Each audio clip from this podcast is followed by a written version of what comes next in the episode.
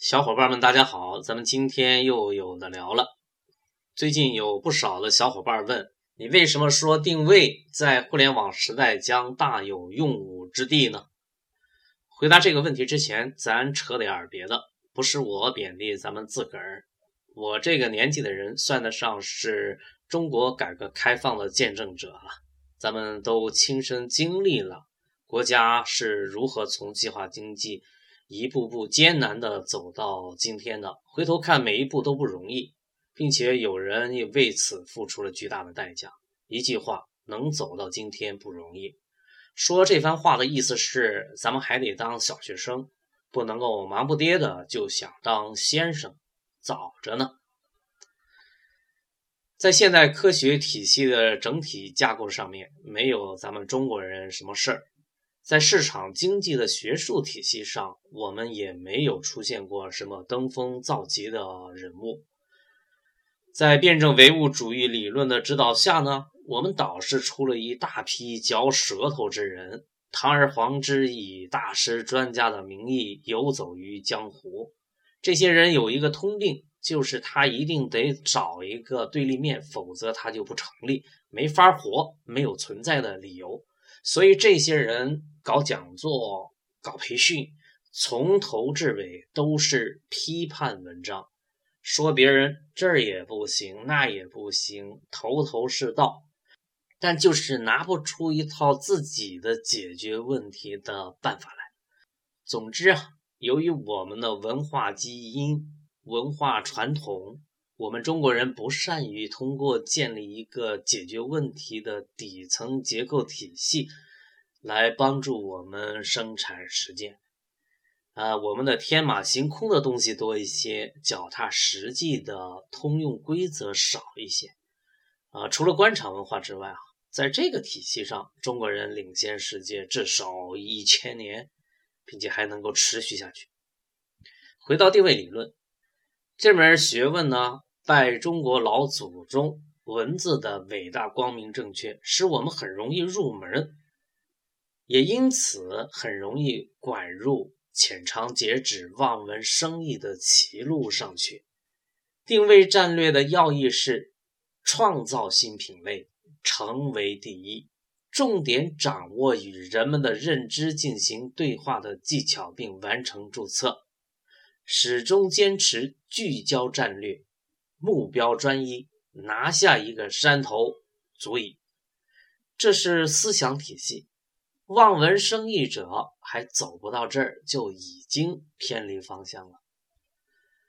还有方法论体系，这个一般是咨询公司的事儿，做培训时一般不涉及。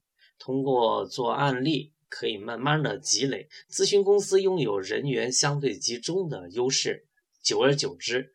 就可以积累一大批方法论，这是咨询公司最值钱的财富，并且这些知识是个性化的、分散的，不是一个公式可以穷尽的。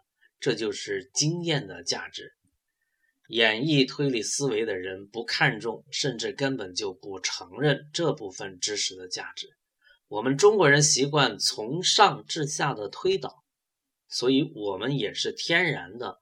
容易忽视这部分知识的价值。马云不断的说，他最痛恨两件事，从此不再信了。一是说 MBA，说那全是忽悠，没有用；二是说咨询公司，说这也是在骗人。其实哪有那么简单？说 MBA 是有空降兵水土不服的问题。但那主要是你马云的眼界有问题。你是一个互联网公司，但你请的空降兵是陆军啊！别看他是世界五百强，他没干过互联网啊。雷教头就不一样了，人家请的是谷歌公司的过来，不是干得好好的吗？咨询公司说前后花了两千万，凭啥？你马云又不是傻子。你给人家两千万是为啥呢？这本身就说明人家存在的价值了。呃，幸亏不是国营公司，不然还真说不清道不明了。回到今天的正题上来，定位在传统时代可用的工具相当有限，渠道就是传统的媒体和口碑，方法无非就两种：一是广告，二是公关，并且强调公关先行，广告垫后。但是在移动互联网时代呢，世界焕然一新，方法和手段极大的丰富了。所以定位在互联网时代就大有用武之地了。让我们来一一细数一下吧。说是细数，其实是无法做到的，因为环境时时处于变革之中，与消费者的接触点多了，人扎堆了，部落化了。社交网络还改变了沟通的性质，由单向传输变成了双通道。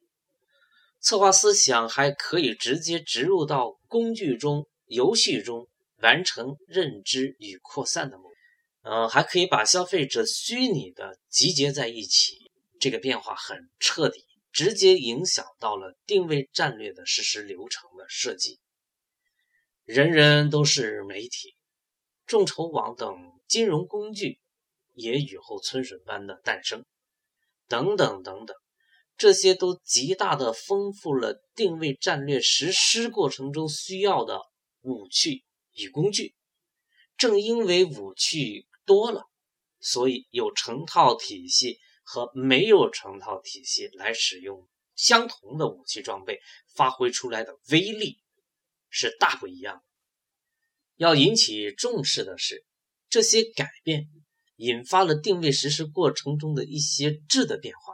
比如社群，原来我们说是原点人物，虽然有此一说，但在传统时代，品牌创建与品牌维护是分离的。